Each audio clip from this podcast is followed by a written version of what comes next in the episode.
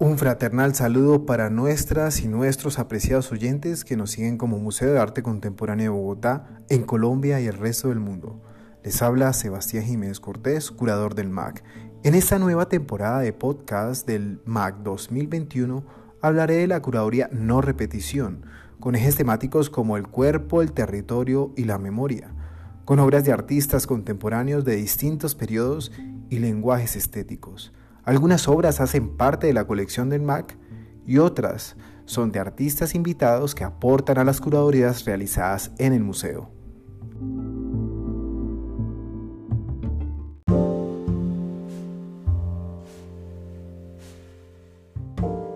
En este episodio abordaré el tema del cuerpo como elemento estético que documenta los acontecimientos violentos que han ocurrido durante la historia del conflicto interno colombiano y que los artistas que mencionaré a continuación plasmaron en la obra con su lenguaje plástico y visual, sus pensamientos, reflexiones y por supuesto sus propias voces.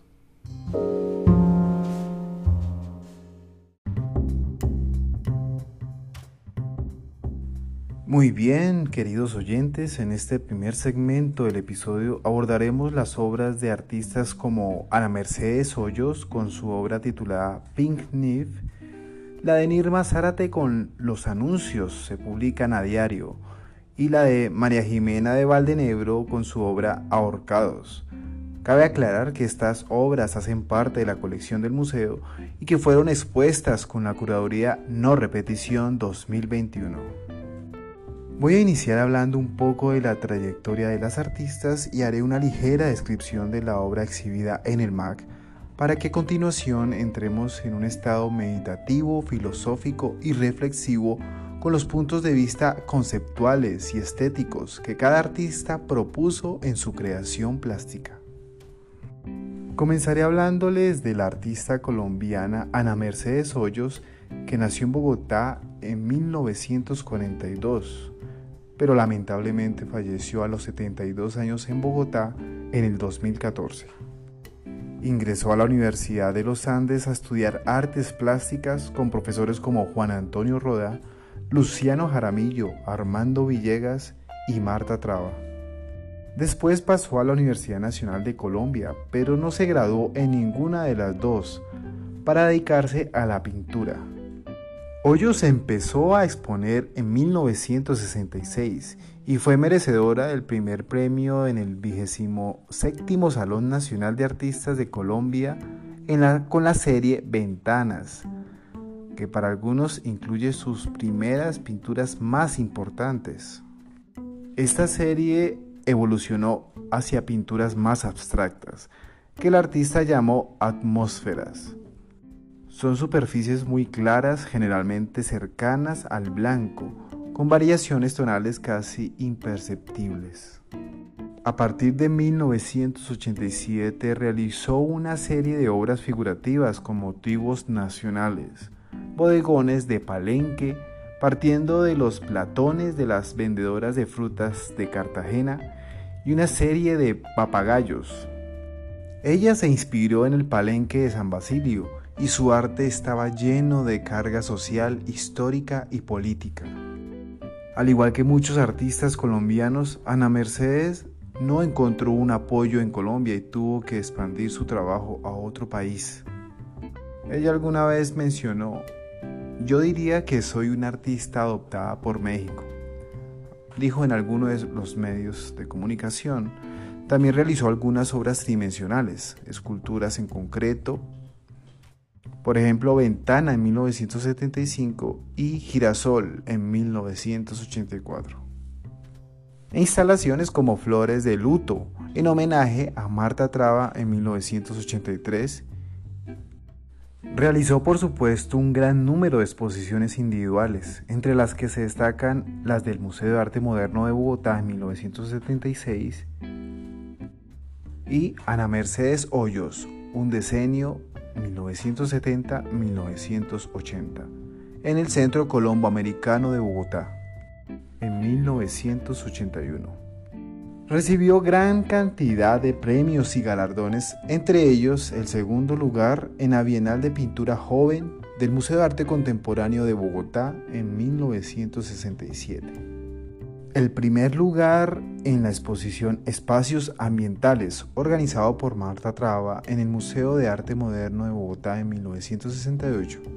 El primer premio con una polémica pintura blanca de la serie Atmósferas en sus últimos años. Y para el 2006, el Congreso de Colombia le otorgó la orden en el grado de caballero. Muy bien, apreciado oyente. Con el favor del artista tenemos en esta muestra la obra Pink Nif, que hace parte de la colección del museo realizada en el 2005 con la técnica serigrafía sobre papel, con unas dimensiones de 75 centímetros por 57. Tenemos aquí la imagen de un cuchillo con mango rosado clavado hasta la mitad en una superficie que se encuentra trazada por una línea gruesa de tonos grises como si fuese concreto, otorgándole peso a la composición. Esta se equilibra con el objeto de uso culinario ubicado de forma vertical y que cubre gran parte del encuadre de fondo de blanco impoluto. Continuemos con otra artista que ha hecho parte de importantes eventos en el museo y algunas de sus obras hacen parte de nuestra colección.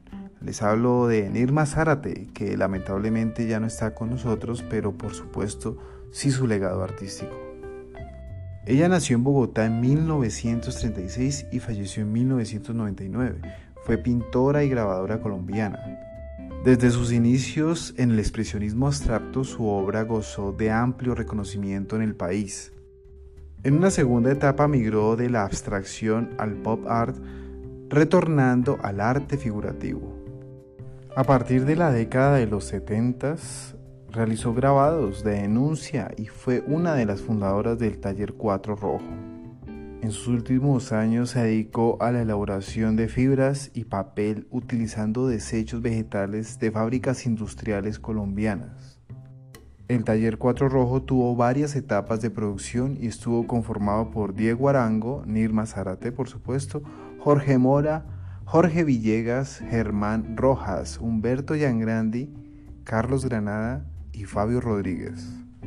El objetivo del colectivo era sacar el arte a las calles, hacer obras que resonaran con el descontento popular, que privilegiaran la acción con sindicatos y organizaciones sociales, y que evitaran los museos y galerías.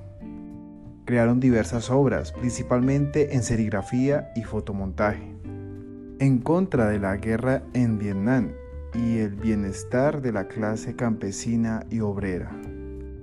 De forma paralela, Zárate elaboró, entre otros trabajos, un mural en Citrap Departamento sobre la fuerza sindical en Antioquia en 1980 y una serie de grabados sobre el proceso del algodón.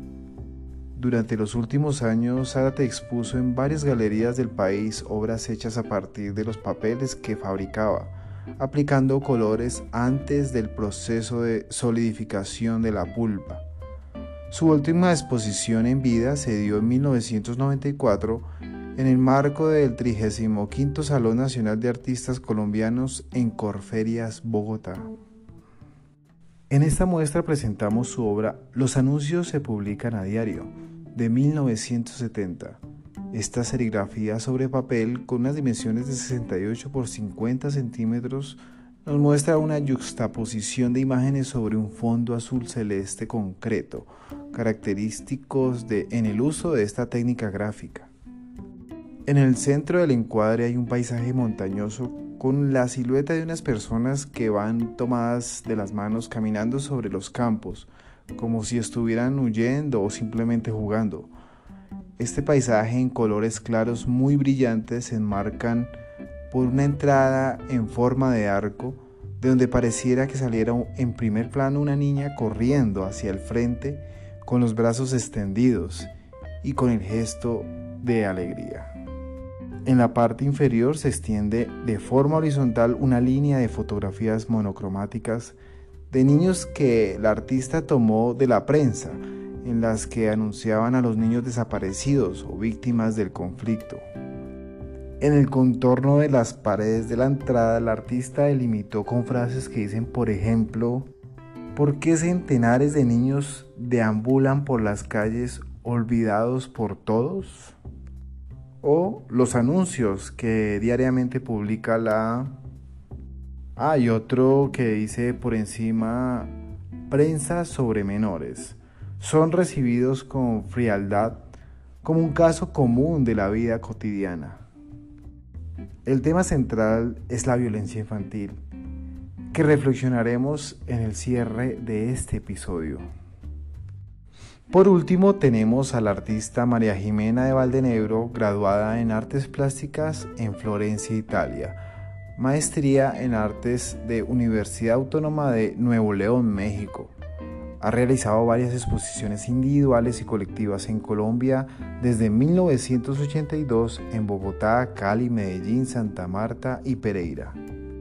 En Estados Unidos ha exhibido en Houston y Washington.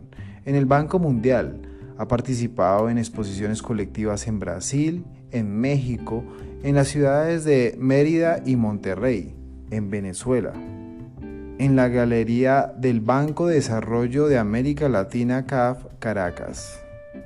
Su obra forma parte de colecciones internacionales como CAF, Banco de Desarrollo para América Latina de Caracas, Venezuela.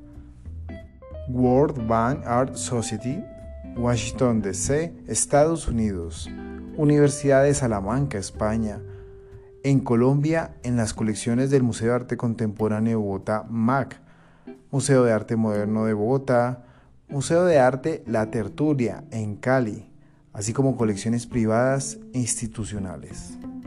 Participó en la residencia artística Zona de Convergencia, número 1 de julio a agosto del 2015 por invitación del gobierno de la ciudad de Colonia en la instalación ERA.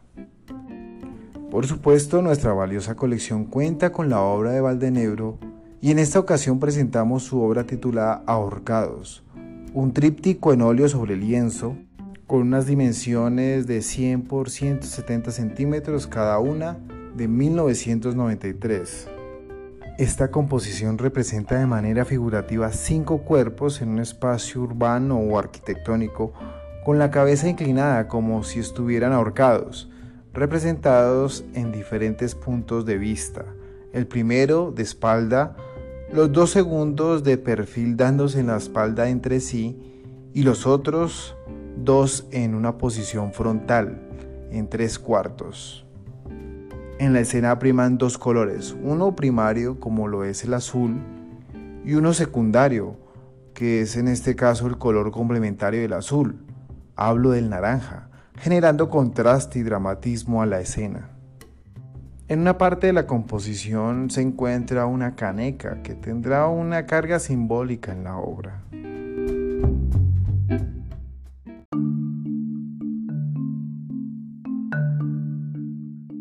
Muy bien, apreciadas y apreciados oyentes, vamos a analizar los conceptos que proponen las obras en mención. Vemos aquí que el común denominador de las tres obras es el cuerpo y sobre este reflexionaremos en este episodio. Partiendo de las diferencias raciales, la vulnerabilidad en la infancia y las debilidades del ser humano. Con la obra Pink Analicemos lo siguiente según el contexto y la intención que tuvo el artista para crearla. Esta obra forma parte de la serie titulada Basurto, en la que Hoyos analiza la realidad de los pueblos afrodescendientes en la costa caribe colombiana. Las consecuencias de la explotación, desarraigo y marginamiento de la población afrodescendiente se hacen palpables en los bajos indicadores de educación, vinculación laboral, acceso a la salud, servicios públicos y vivienda digna. El trabajo informal como vendedores de fruta, pescado, sombreros, refrescos o el rebusque haciendo trenzas, masajes y en muchos casos la explotación sexual es un claro diagnóstico de la injusta discriminación social a la que ha sido sometida esta población que hace parte integral de nuestra nación. De acuerdo a este comentario podemos hacernos la siguiente pregunta para reflexionar lo siguiente. ¿Cómo podemos construir sobre las diferencias y dignificar las virtudes de los otros? En el caso de la obra de Zárate podemos pensar lo siguiente. Los medios de comunicación están invadidos de tragedias, por hechos atroces que ocurren en todos los contextos, titulares que escandalizan y luego quedan en el olvido rápidamente y hasta llegan a ser normalizados. Vemos en las noticias escándalos de corrupción, saboteos a la democracia, violaciones a los derechos humanos, muertes a líderes sociales, falsos positivos, que siguen en la impunidad. Zárate enfatiza en la violencia contra la población infantil, con estas imágenes tan crudas como lo muestra algunos medios de comunicación. Entonces la artista alza la voz por los que han sido silenciados. Con estos comentarios categóricos podemos pensar lo siguiente. ¿Qué puedo aportar a las comunicaciones para no repetir los hechos de violencia contra la infancia? ¿Cómo puedo tener un sentido crítico frente a los medios de comunicación? Y por último comentaremos la obra de Valdenebro partiendo de varios puntos de vista que podemos analizar del concepto que propone su obra Ahorcados. La depresión en individuos o colectivos es un problema latente. Muchas veces se entiende que la persona que se ha ahorcado es consecuencia del suicidio.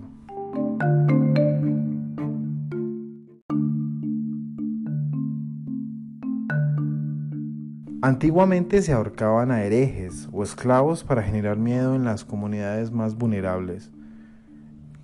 En la contemporaneidad, observando este fenómeno desde otro punto de vista, por ejemplo el capitalista, puesto en el contexto de la idiosincrasia colombiana, se dice comúnmente estoy ahorcado, hablando de la economía, de la escasez y la pobreza. Independientemente de cómo sea, es una situación que muchas veces muestra el lado oscuro de las personas. Y el resultado de estas malas acciones es el desprecio por la vida, por sí mismo o por el otro. Valdenero reflexiona sobre esto y deja registrado en el recuerdo de las víctimas el dolor que causa la pérdida de algún ser querido, para hacer catarsis de los momentos críticos que puede sortear el ser humano. A partir del comentario anterior podemos reflexionar con las siguientes preguntas. ¿Qué tan fuerte es mi voluntad para afrontar la adversidad? O de manera metafórica podemos pensar esto.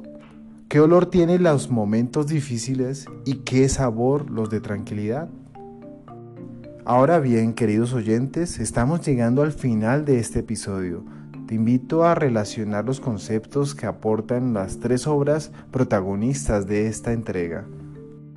Podemos entonces partir de la diferencia racial, la vulnerabilidad en la infancia y las debilidades del ser humano. Por un lado existen en todas las naciones del mundo marcadas diferencias sociales. En un país como Colombia esas diferencias se evidenciaron por regiones y con esto por comunidades raciales. Sin embargo, los hechos de violencia han provocado muchos desplazamientos y las comunidades afrodescendientes han sido quienes han tenido que padecer muchas de estas injusticias. Igualmente de vulnerables están los niños, con la explotación infantil, que en muchas zonas marginadas cargan en sus pequeños hombros el peso de la desigualdad y las pocas oportunidades de educación y de tener una vida digna. Estos factores en muchos casos causan ciertos niveles de depresión que conllevan acciones que agreden la autoestima, el valor y el respeto por la vida, provocando la sofocación, el ahogamiento hasta la muerte. Con estos parámetros comparativos podemos reflexionar con las siguientes preguntas. ¿Somos capaces de aceptar al otro? ¿Cómo dignifico la vida del más vulnerable? ¿De qué modo valoro mi vida y aporto en la del otro? ¿De qué modo busco alternativas para no sentirme ahorcado?